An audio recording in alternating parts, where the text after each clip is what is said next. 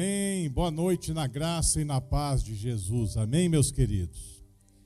É uma alegria, né? Até uma emoção estar aqui.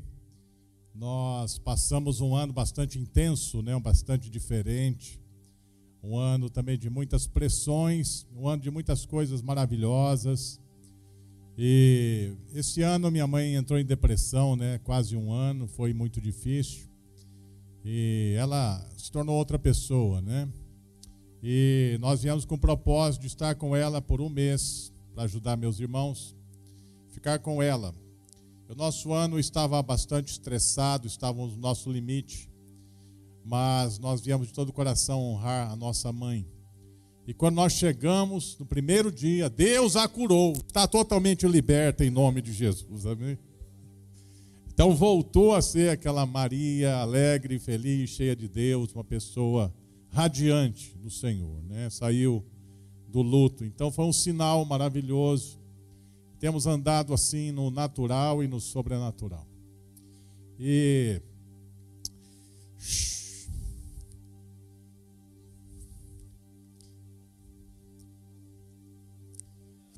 eu falo para Deus, o senhor sabe que eu não gosto de chorar. O senhor faz eu chorar direto agora por quê? Né? Estou ministrando as pessoas, eu estou chorando. Às vezes eu não tenho mais palavra, começo a chorar, as pessoas são curadas, libertas, se reconciliam.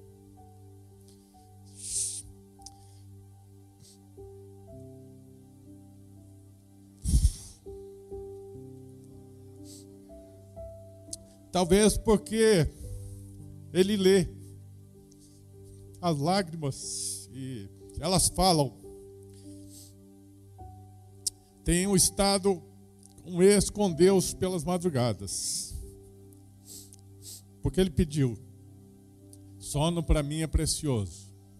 Ele falou: Vou te acordar meia-noite, uma hora, e você vai ficar o tanto que eu quiser. Amém. E ele eh, tem falado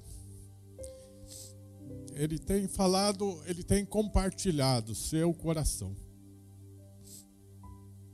E talvez Deus está chorando, né? Porque a gente fica chorando é porque Deus está chorando. E...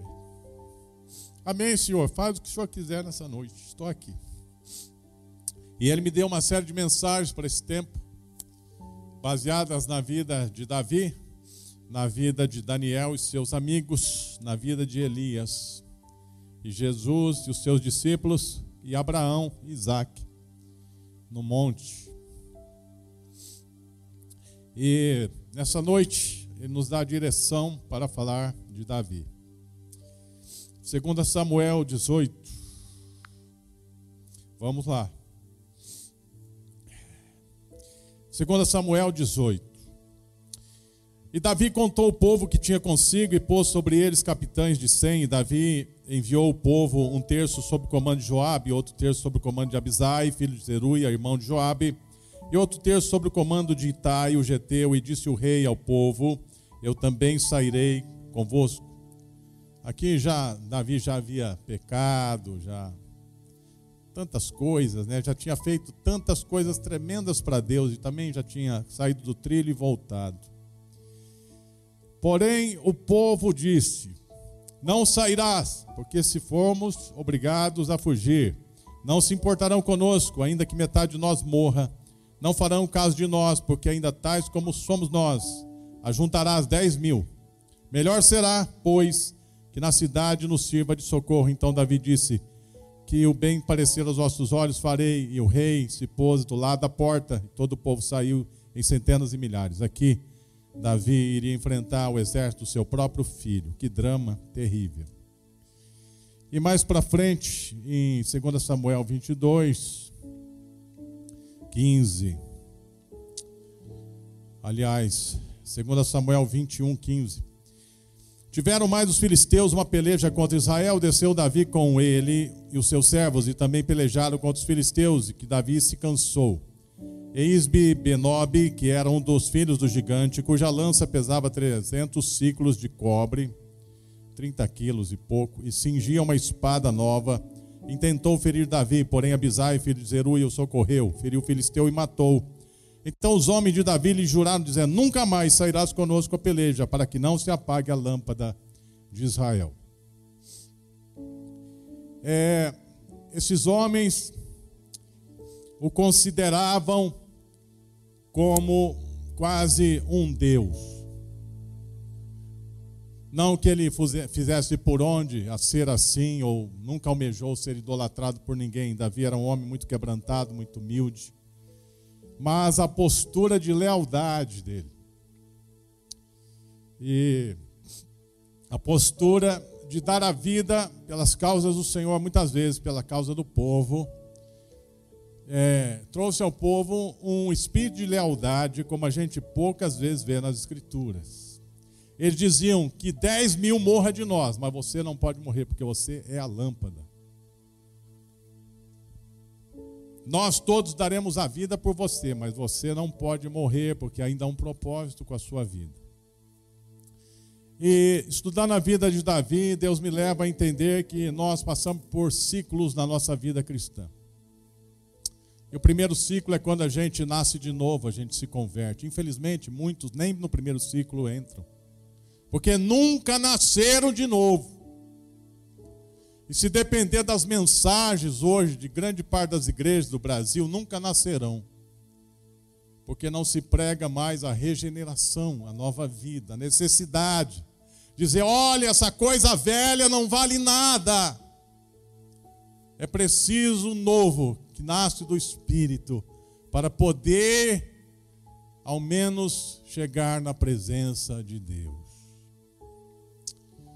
E essa primeira etapa é a etapa do novo nascimento que nós passamos. E a primeira etapa de Davi é que ele queria ser um soldado como seus irmãos, então seu pai disse: vá cuidar de ovelhas, bicho.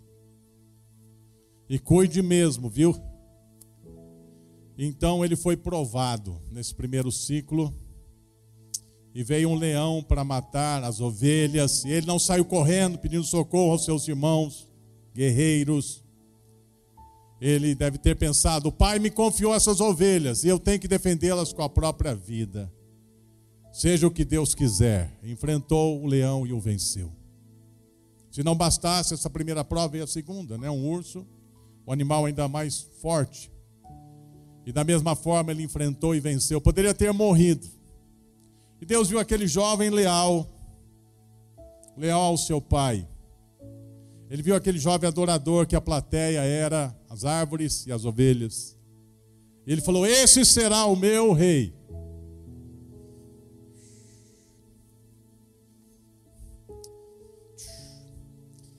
Deus tem os seus heróis. Deus tem os seus heróis. E talvez a maior honra que alguém possa ter é ser considerado um herói de Deus. E aquele menino então passou pela segunda etapa. Ele queria ser um capitão então ele enfrentou o gigante e o venceu. Poderia ter morrido ali. E depois ele tentou ser mais. Deus queria que ele fosse o terceiro no reino. E ele enfrentou os filisteus e os venceu.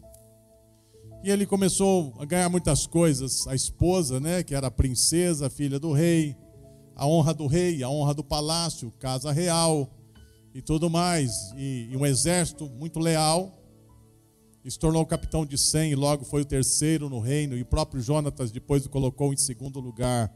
Você reinará no lugar do meu pai, eu serei o seu segundo, o seu imediato.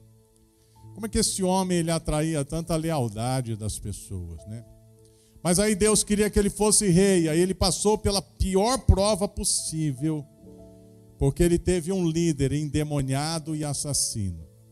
E ele tinha que ser leal ao endemoniado e assassino. Olha aqui, quando a gente vai passando de ciclo, as provas pioram. Você enfrenta um leão, você passa, você enfrenta um urso, você passa, agora você enfrenta um campeão, você vence. Agora você enfrenta exércitos. Agora, para a próxima etapa, você tem que enfrentar um rei com todo um reino contra você. E agora que você tem tudo, Deus tira tudo de você. E eu tenho pensado que quando a gente é mais fiel a Deus, parece que é o momento de Deus tirar tudo. E eu já passei por isso na minha vida. Com a Fátima, né? É, obedecendo a Deus, nós fomos perdendo tudo e por fim sobrou uma esposa e dois cachorros só. E um rádio e uma espingarda. Não lembro de mais nada importante. e quando ela foi picada de cobra, eu falei: Deus, já não basta? O Senhor vai tirar tudo, leva eu também. E talvez ali Deus queria ver o nosso coração. Para alcançar aquele povo, nós tínhamos que sofrer os dramas que eles sofriam, e esse era um grande drama. E vocês conhecem a história, como Deus a curou milagrosamente, como depois os banauás começaram a se converter e houve um avivamento nesses 15 anos. E os banauás estão firmes lá, 80% deles servem a Jesus. Aleluia. Então, na passagem de ciclo, nesses ciclos mais avançados, parece que a gente chega num ponto de perder tudo. Então, Daniel e seus amigos perderam tudo, foram para Babilônia, para não serem ali, começarem quase nada, depois cresceram e se tornaram príncipes. E Daniel chegou a ser o segundo, o terceiro no reino. E aí os três perderam tudo na fornalha, saíram da fornalha e ganharam tudo de novo. E Daniel sempre honrado e exaltado, e um dia foi parar na cova dos leões como um bandido malfeitor, pela sua própria justiça e lealdade ao Senhor. Mas Deus o tirou de lá e restituiu tudo.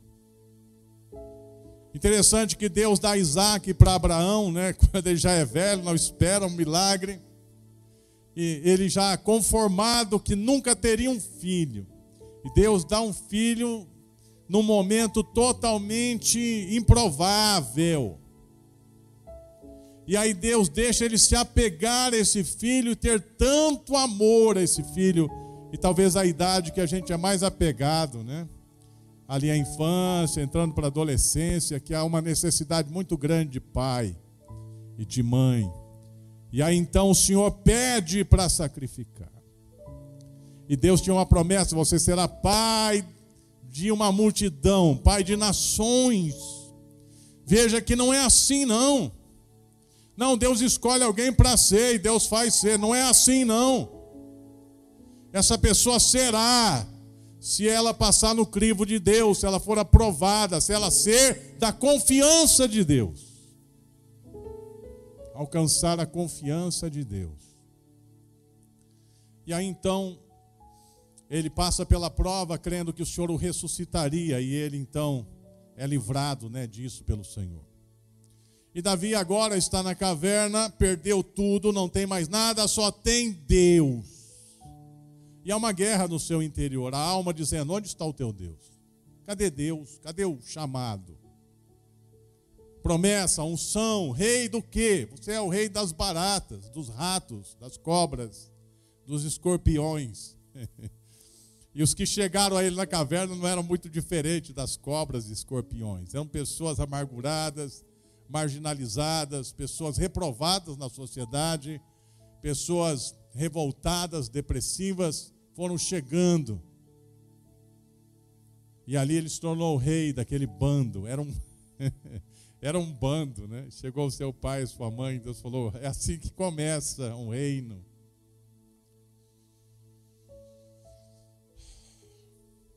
Coração de Deus. E aqueles homens foram se tornando como ele. E tinha três dos três dos 37 heróis que eram fabulosos. Eles davam a vida a qualquer momento por Davi. Interessante. Mas ele estava para ir para a quinta etapa. E nessa quinta etapa, quem seria a prova, né? Porque ele já tinha enfrentado um rei, um reino, e foi leal a esse rei, que era um endemoniado assassino. Ele conseguiu ser leal a um homem diabólico, mas era seu líder. E agora ele enfrentaria o quê? para ser o Rei dos Reis, aquele que Deus escolheria eternamente para ser o, o Rei de Israel. E eu já encontrei passagens na Bíblia que ele ressuscitará e será o Rei de Israel, ressurreto durante o milênio. Há pelo menos quatro, cinco passagens na Bíblia. Não se refere diretamente ao Messias, mas ao próprio Davi. Então ele ia enfrentar o maior desafio da vida dele. Ele ia ter que ser aprovado com ele mesmo. Ele mesmo na sua glória. Ele mesmo revestido da sua honra, da glória, tendo todos leais a ele, um reino submisso a ele. Ele tinha tudo o que ele queria, ele tinha tudo que alguém podia almejar na época, ele tinha tudo não lhe faltava nada. E Deus queria levá-lo a uma etapa superior, talvez para ser um homem segundo o coração de Deus, para influenciar nações e nações inteiras. E ali então, na primeira prova da vida dele, ele caiu. Ele caiu primeiro se achando que ele não precisava mais ir para o campo de batalha. Ele já tinha muita gente para trabalhar para ele. A gente delega tudo, menos o que a gente é. Porque o dia que a gente delegar o que a gente é, nós somos reprovados por Deus. Porque nós não delegamos nós. Nós delegamos tudo, menos nós. Ele delegou ele. E ali naquele momento, ele de fraqueza, né? Porque não faltava mulher para ele. Então ele cobiça ali uma mulher casada e faz o que faz, e achando que aquilo ia ficar por isso mesmo. E a coisa foi complicando. E aquele homem, segundo o coração de Deus, foi se tornando muito carnal. E ele foi se tornando carnal, e ele foi se tornando diabólico, e ele foi se tornando manipulador, e ele foi se tornando um ímpio. Um ímpio, a sua humanidade veio à tona toda a podridão que havia nele. Deus queria expurgar aquilo que estava escondido por detrás do sucesso, da fama, da glória, da honra. E aquilo veio à tona que ele nem pensava que existia nele. E ele projetou coisas tão terríveis. Mas interessante que tem até uma mensagem do Subirá que Deus ele ele conta, a Bíblia conta, né, os episódios terríveis dos homens de Deus e mulheres de Deus, mas a visão geral de Deus é a vida toda deles. E quando eles saem do trilho, eles voltam, porque eles são de Deus. E Deus conta a história deles, falando daqueles erros, mas enfatizando mais a vida toda, o que eles são na sua essência. E na sua essência ele não era um homem ímpio, maligno e diabólico, mas ele tinha dentro dele isso, que precisava ser expurgado. E ali então o profeta vem, vem todas as consequências, e ele cai em si, se arrepende, e talvez nesse arrependimento ele não cuida direito do que ele deveria fazer, que era da sua família, e o mal vem na sua casa. E agora ele está perdendo tudo. Ele perdeu a honra porque o seu filho abusou de todas as suas concubinas ali no terraço. Ele perdeu a glória, ele não é mais rei. Ele perdeu a dignidade, agora ele é um fugitivo, ele é um renegado, como quando com Saul. Mas é interessante que agora ele não sai só, os leais o acompanham.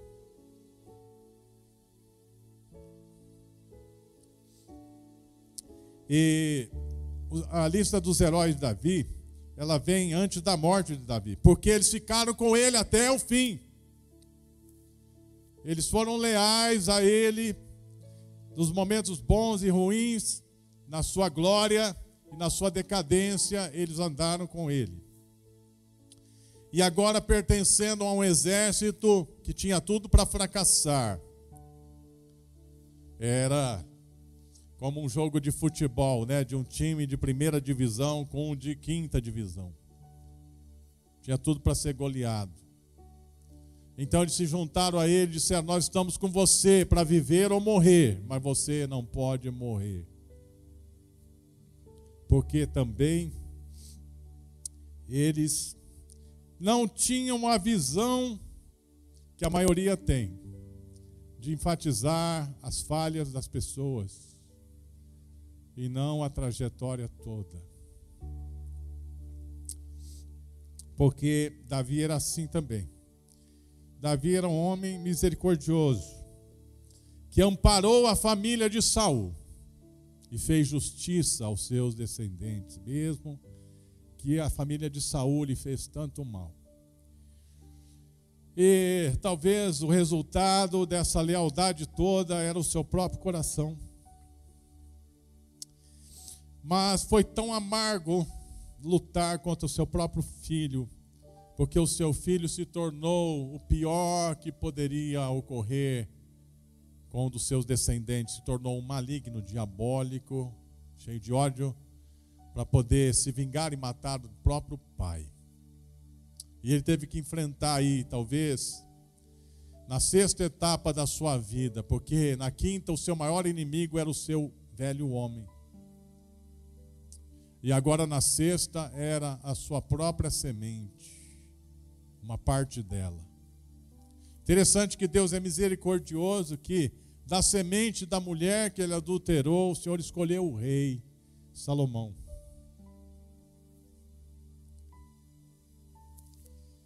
E daquela semente se tornou talvez a, o sexto, a sexta barreira, né, da sexta etapa, o sexto desafio e ele preferia morrer no lugar daquele filho ímpio. Ele disse: Que eu morresse e não ele. Porque ele sabia. Mas Deus julgou. E o seu filho morreu e Davi viveu. Porque Davi estava na mão de Deus. E quando eu olho essas etapas na vida, eu lembro é, dos meus amigos da minha geração. A nossa geração é assim, Ricardo.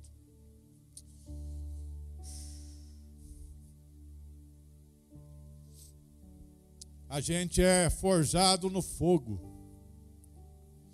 A gente, desde criança, ouve dos pais: você é vagabundo, vai trabalhar sem vergonha. A gente começa a trabalhar com oito anos de idade, não tem negócio de ECA, de, tem negócio de estatuto de criança. A gente aprende a viver nas ruas, apanhando os moleques, batendo. A gente aprende a criar os nossos próprios empreendimentos, né? fazer os nossos próprios carrinhos. E a gente aprende a, a se defender e defender os irmãos. A gente é forjado. A gente não é nem mimado, porque tem um monte de irmãos, famílias grandes. E quando a gente se converte, a igreja é rígida, é santidade pura. Ai de nós tem que casar virgem. Para você ser um pastor, você precisa servir muito, mas muito, mas muito. Não é porque você fala bonito que você vai ter um título. E aí Deus chama a gente para lugares radicais, né? Muitos desses foram para os fins do mundo. Levaram o evangelho. E nós fomos, né? cinco anos da minha vida andando em santidade, sendo um anônimo. Depois um ano em Belém, passando todas as provas possíveis de um casal novo. E depois 15 anos na aldeia, passando todas as provas possíveis e suportáveis para permanecer vivo e honrando o Senhor.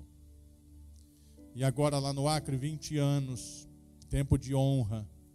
Tempo de honra. O tempo que Deus disse: tudo que vocês renunciaram, eu vou dar para vocês. Eu disse: eu não quero mais. Mas Deus disse: eu quero dar tudo. E o tudo, você não lembra de tudo, né? E Deus tem dado tudo. Deus tem nos honrado em tudo que nós renunciamos na vida. Mas nós não somos mais felizes hoje do que quando nós morávamos com os índios e não tínhamos nada. Porque Deus faz a diferença. A presença de Deus é a diferença. E agora uma nova etapa que começa, eu não sei bem o que será, e eu falava para o Ricardo. Mas o que antecede essas etapas são provas e momentos de grande angústia.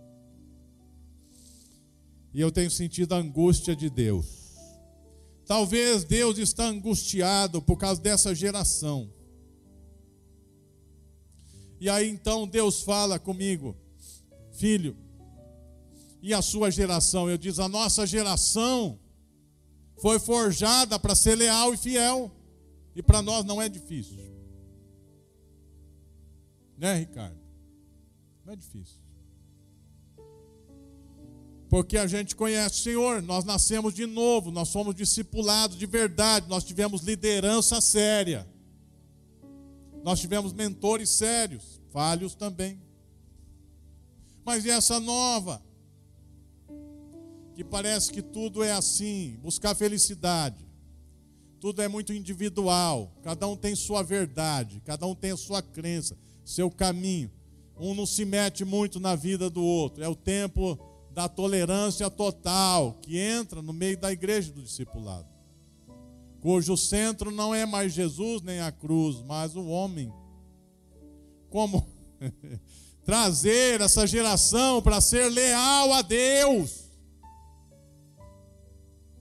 E eu estava lá, na minha casinha de oração.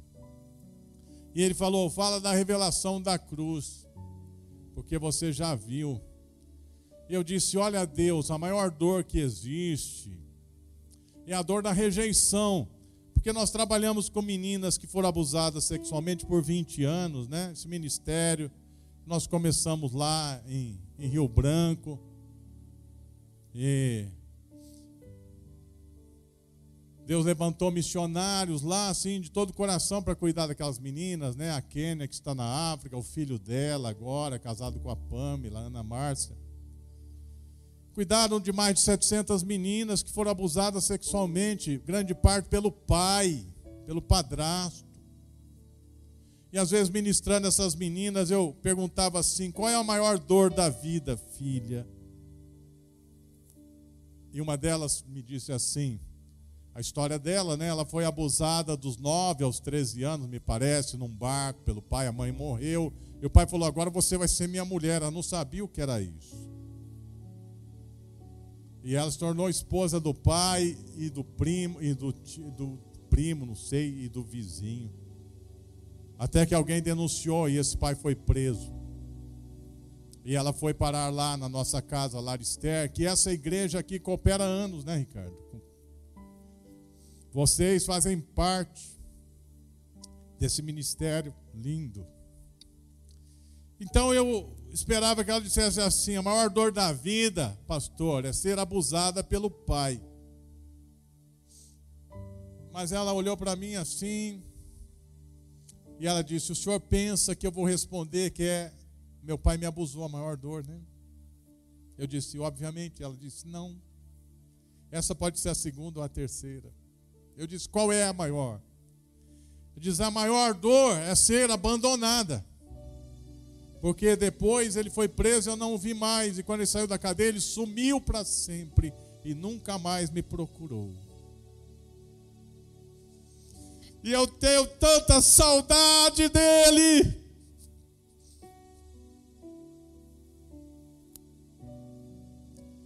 Eu falei, meu Deus. Quem está discipulando quem aqui?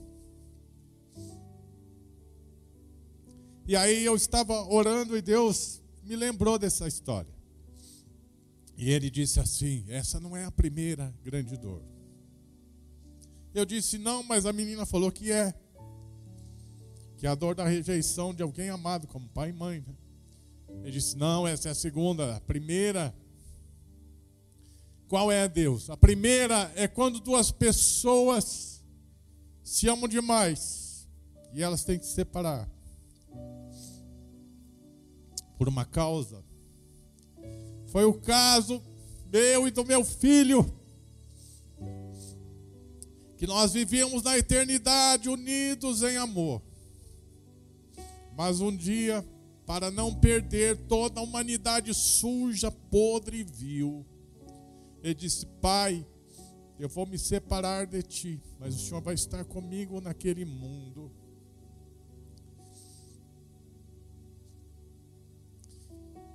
Então ele veio. E o pai esteve com ele todo o tempo. E o pai usou tremendamente. E como o pai usou, ele disse que os discípulos seriam usados da mesma forma. E ainda fariam obras maiores. Porque ele iria para o pai e enviaria o consolador. O Espírito que nos guiaria. E tudo que Jesus fez na terra, os discípulos iriam fazer também, nós também, se a gente deixasse o Pai operar. Só que chegou um momento, meu filho Daniel, que eu tive que me afastar da pessoa que eu mais amo, por causa de vocês. E aí pegaram ele na hora que ele mais precisava, eu não fui presente. O condenaram injustamente, eu não defendi. O amarraram, eu não soltei. Bateram na cara dele, eu não defendi. O condenaram, eu não fiz nada. Levantaram falsos testemunhos. Depois levaram e bateram tanto nele, bateram tanto nele, e eu não fiz nada. E depois o condenaram e novamente e o trocaram por um bandido. O bandido valia mais que ele. E depois o levaram para o torturar novamente, tiraram a roupa dele, ele ficou nu. E bateram muito nele, e zombaram, e colocaram uma coroa de espinhos. Eu não fiz nada de tanta desonra, e eu não fiz nada. E doía demais ficar longe dele. E depois colocaram ele para carregar a cruz, ele caiu. Eu queria tanto ajudar, mas eu não fui. Alguém foi. E depois levaram ele no Monte Caveira e começaram a cravá-lo na cruz. E eu não fiz nada. Mas o pior, sabe, Daniel? É que quando ele estava lá, pendurado, lá, crucificado, pregado, todas as mazelas do mundo vieram sobre ele. Todas todo ódio, todo pecado, toda imoralidade, todo roubo, toda corrupção, toda maldade, toda iniquidade, toda coisa nojenta, toda sabe, toda desgraça desse mundo que fazem, toda a pedofilia, toda idolatria, tudo. Veio, veio, ah, aí ele não aguentou, aí era demais. E ele me chamou, pai, pai, isso não dá para aguentar isso, pai. E eu não fiz nada.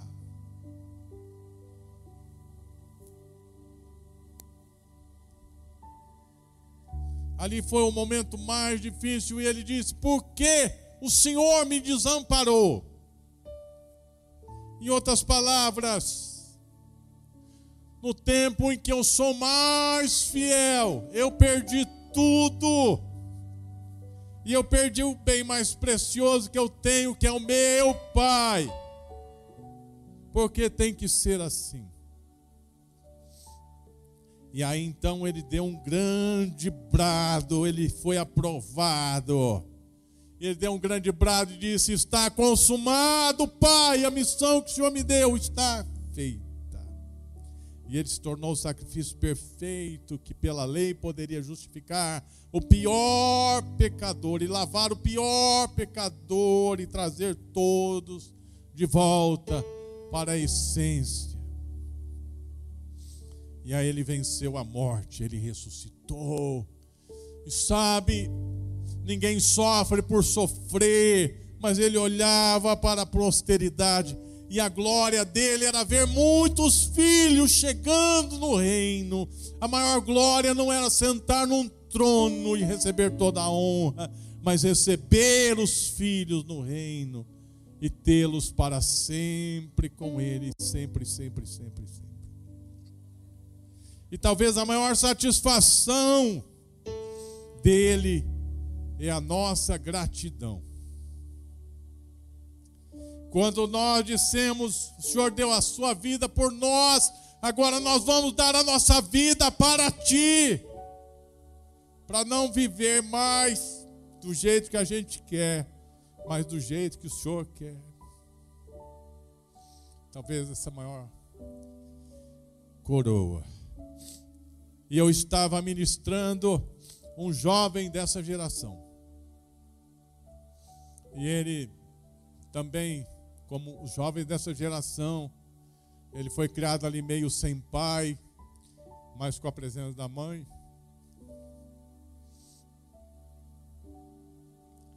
E foi criado na missão, tinha os seus desejos de jovem, os seus desejos de conhecer o mundo, mas ele era criado no Evangelho e ele deu as suas pisadas na bola. E eu tratei. E eu disse: não vou perdê-lo, porque ele é muito especial. E ele cresceu, e ele suportou a disciplina, e ele santificou. E ele casou com uma menina da casa. Uma menina que foi abusada sexualmente, se não me engano, pelo padrasto. E ele amou e casou e tem três filhos. E se um dia eu não puder mais ser o líder deles, talvez ele seja a pessoa certa para ocupar esse espaço.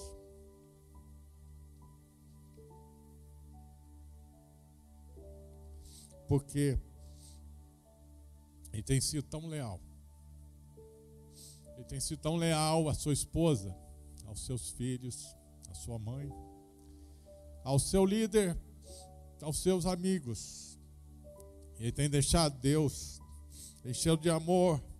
E ele sendo um homem, ele cuida de meninas abusadas. Ele nunca desrespeitou nenhuma delas. Ele é casado com uma delas. Ele se tornou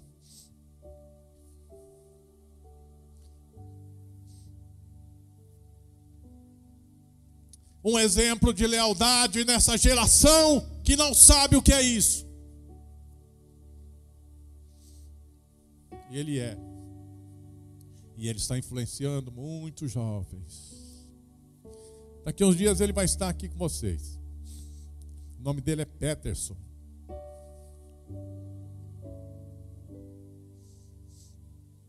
Deus tem seus heróis. Eu também tenho.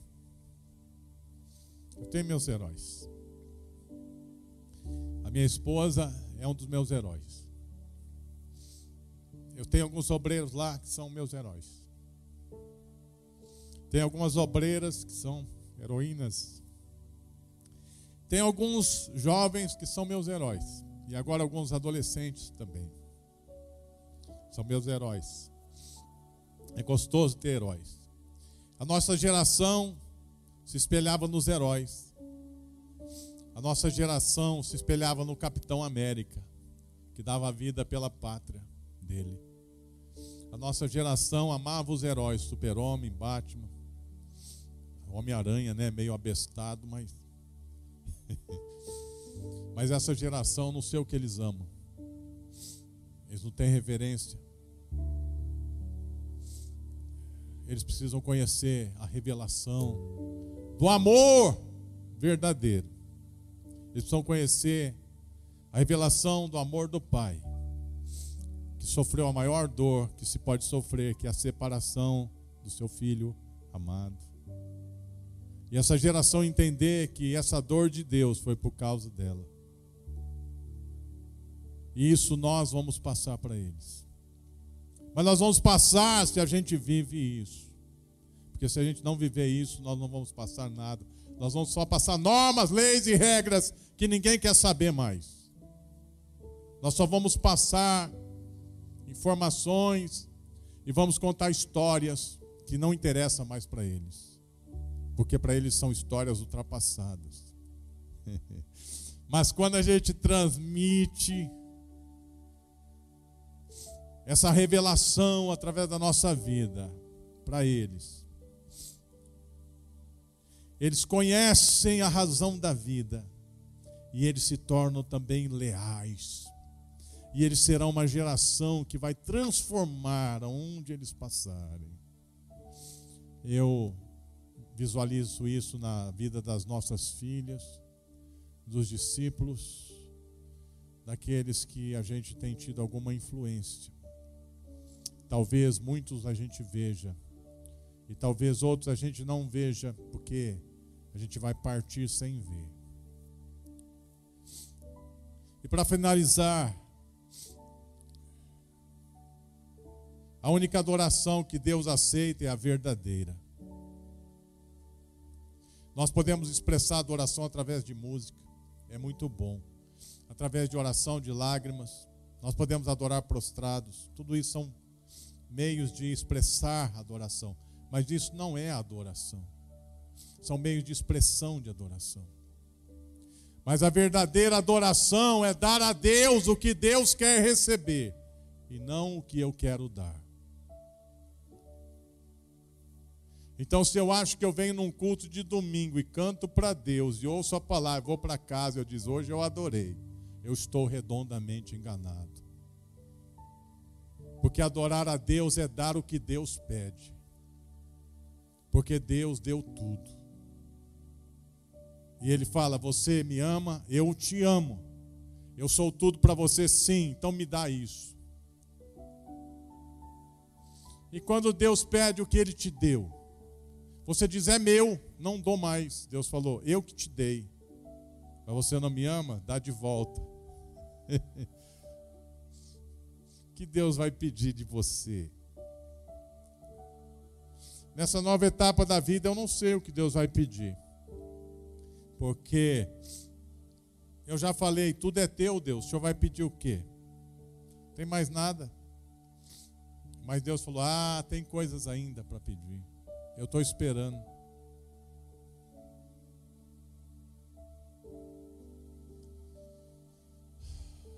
Feche seus olhos.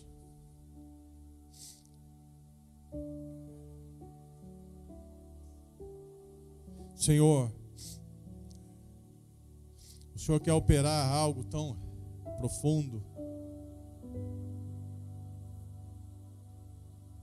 Nós queremos ser leais e da sua confiança. É verdade, todos aqui querem ser leais da tua confiança.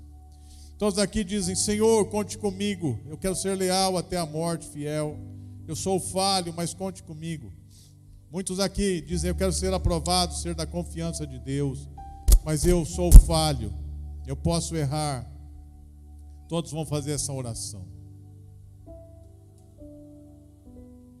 Porque na verdade a nossa força é limitada. A nossa santidade é limitada, a nossa dedicação é limitada, nosso zelo é limitado. E se isso não servir para o Senhor, então o Senhor jogue fora tudo isso. E nós vamos trocar pela revelação do que o Senhor fez naquela cruz. Então nós vamos olhar para a cruz. E nós vamos dizer assim: então diga aí, Senhor, qual é a maior expressão de amor? E o Senhor diz: a maior expressão de amor é a maior expressão de dor. E qual é a maior expressão de amor pela dor? É a,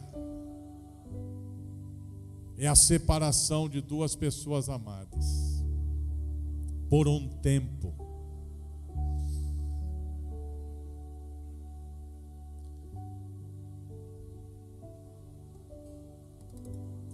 Por amor de você, meu irmão, minha irmã, Deus se separou daquele que ele mais amava. Sabemos que Deus é um só, mas Pai, Filho e Espírito Santo. Ele fez isso para você nunca se separar dele. Porque você pode perder tudo, mas você não pode perder Deus na sua vida. Você pode até sair do trilho, mas você tem que voltar, porque você não pode viver sem Ele. E se por acaso você dar o que Ele te pede, isso é tão precioso, com certeza Ele vai te devolver lá na frente de uma maneira surpreendente, muito melhor do que você deu, porque quando você dá para Deus, Ele cuida. E quando ele devolve está muito melhor, Porque Deus cuida daquilo que você dá para Deus. Senhor, nos leva a esse nível agora. Esse nível de vida contigo. Não é nem nível de vida cristã, é nível de intimidade. Porque quando nós saímos daqui, Senhor, é que nós fazemos a diferença nesse mundo perdido, esse mundo sem padrão, esse mundo sem rumo, sem destino, sem identidade, sem direção, porque eles não sabem mais o que é o Pai. Que a gente leve o Pai. Eu, eu conheço o Pai, Ele está aqui. Onde? Ele está aqui dentro de mim. Então nós vamos levar o Pai para as pessoas, e elas vão amar o Pai, e elas vão ser tão fiéis ao Pai Aleluias. Diga para ele agora: Eu quero te conhecer melhor. Eu quero conhecer melhor o teu amor. O que é que eu preciso fazer? Ele diz: Fique comigo. Fique comigo. Pare para ficar na minha presença. Pare para me ouvir. Pare para estar comigo. Pare para me adorar. Pare para que eu possa expressar a Ti o meu coração. Pare para receber a minha alegria, as minhas lágrimas também. Pare para que eu seja íntimo e possa abrir o meu coração com você e dizer como eu amo essa geração, como eu quero alcançá-la. E eu quero contar com você. Mas eu sei que você não pode nada sem mim. Então você será tão cheio de Cristo. Cristo em vós, a esperança da glória. Enche-nos, ó Senhor. Nós vamos sair daqui e ficar buscando Senhor. Até que essa revelação nos enche e transborde. E aí, cheios, nós vamos transmitindo, cada um com seu dom, mas nós vamos transmitindo a mesma coisa. O amor que transforma tudo, que transforma uma geração leviana numa geração leal Obrigado pela tua revelação, que teu Espírito continue fazendo a obra ainda nessa noite, em nome de Jesus. Amém, meus amados.